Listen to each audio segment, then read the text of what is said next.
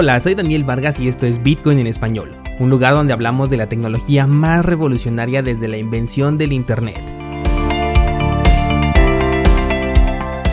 ¿Crees que estoy exagerando? Ponte cómodo y déjame ser tu guía en un camino sin retorno, el camino a la descentralización. Viernes 20 de noviembre de 2020. El precio de Bitcoin está consolidando, se ve estable todavía, no ha hecho mucho desde el día de ayer, así que toca esperar todavía. Mientras tanto, las transacciones en la mempool continúan siendo muy bajas, al igual que las comisiones en Bitcoin. Tengo una sensación alcista con todo lo que estamos viendo en este momento en el mercado, pero mejor ya no digo nada porque no vaya a ser que Bitcoin me escuche y se desplome por mi culpa. La moneda que sí tuvo beneficios el día de ayer fue Litecoin, que consiguió llegar a una línea de resistencia muy importante sin conseguir todavía superarla. Litecoin se caracteriza por seguir muy de cerca el desempeño de Bitcoin. Bueno, al menos en cuanto a movimientos, porque en temas de precio nada que ver. No me parece un proyecto de lo más útil este de Litecoin, pero tiene la confianza de la comunidad cripto y me encanta para transacciones rápidas y económicas. Vámonos directamente con las noticias ya que el mercado nos lo permite. El miércoles, el presidente todavía Donald Trump nominó al señor Brian Brooks para que se quede en su posición de Contralor de la Moneda por otros cinco años, ya que actualmente es él quien ocupa este puesto. Esta persona tiene fuerza con respecto a las futuras regulaciones que se puedan implementar en relación a las criptomonedas, y has de saber que esta persona trabajó en Coinbase. Además, se encargó de publicar la guía para que los bancos nacionales puedan tener la custodia de criptomonedas. Ayer este mismo señor Brian Brooks declara que Bitcoin es propiedad de China. Obviamente los comentarios negativos le llovieron argumentando que no tiene idea de lo que dice. Brian hizo esta declaración con base en que China es el país con mayor cantidad de mineros en el mundo desde hace ya varios años. Esto para él representa una centralización, y algunos criptoentusiastas, aunque muy pocos, se pusieron de su lado. Me imagino que son aquellos que dicen que Bitcoin Satoshi Vision es el verdadero Bitcoin. La realidad es que el hecho de que China controle la actividad minera no es ningún problema. Incluso podría controlar el 90% de la minería y tampoco sería ningún problema. Esta es una de las enormes ventajas que tiene Bitcoin y de la enorme importancia también que tiene correr tu propio nodo de Bitcoin que muy pronto te voy a enseñar a hacer. Tomemos en cuenta que no se puede acelerar la emisión de Bitcoin. Por más equipos de minería que tengas o produzcas, siempre vamos a tener la misma emisión por lo que los últimos 2 millones de bitcoins que quedan por minarse no corren absolutamente ningún peligro, además de que si así fuera, solamente serían 2 millones contra 19 que ya están en circulación, hablando en números cerrados. Ahora, una persona que trabajó en Coinbase es muy difícil de creer que no conozca cómo opera Bitcoin y cuáles son sus puntos fuertes, como en este caso la resistencia al control del poder de minado por lo que me atrevo a pensar que más bien se trata de un señalamiento de que Estados Unidos debe de comenzar con la actividad minera para poder mitigar el efecto oriental. Pero tomando en cuenta que Donald Trump por ahora es el perdedor de las elecciones hasta que se diga lo contrario, es posible que este señalamiento pase desapercibido, sobre todo si es verdad que Joe Biden viene con una estrategia amigable diagonal sumisa con China. Pasemos a otro tema y nos vamos directamente hacia Argentina para poder analizar un proyecto de ley que ha presentado un diputado, el cual propone la creación de un exchange de criptomonedas nacional y escucha bien esto, dice que va a ser descentralizado con participación estatal. Desde aquí ya se encienden las alarmas. Se busca que esta nueva plataforma sirva no solamente para intercambiar, sino también para custodiar, por supuesto, y además para pagar impuestos. Además ofrecerá servicios de préstamos de criptomonedas para los residentes argentinos.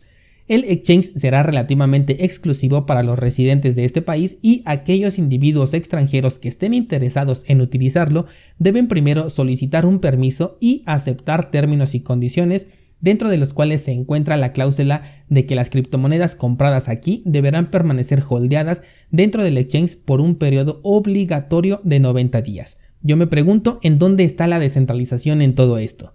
En tanto que los usuarios residentes de Argentina sí pueden sacar sus criptomonedas antes de los 90 días, pero si lo hacen van a tener que pagar una multa. 20% del capital depositado si lo sacas en los primeros 30 días, 15% si lo sacas después de los primeros 30 días y 10% si lo sacas después de los primeros 60 días. Si bien hace poco habíamos visto un proyecto venezolano que por un momento me dio la esperanza de que podrían dejar un cabo suelto por donde los venezolanos pudieran hacerse de Bitcoin, pero finalmente resultó ser lo mismo de siempre, con Argentina no existe ni siquiera la ilusión de que este proyecto tenga algún sentido.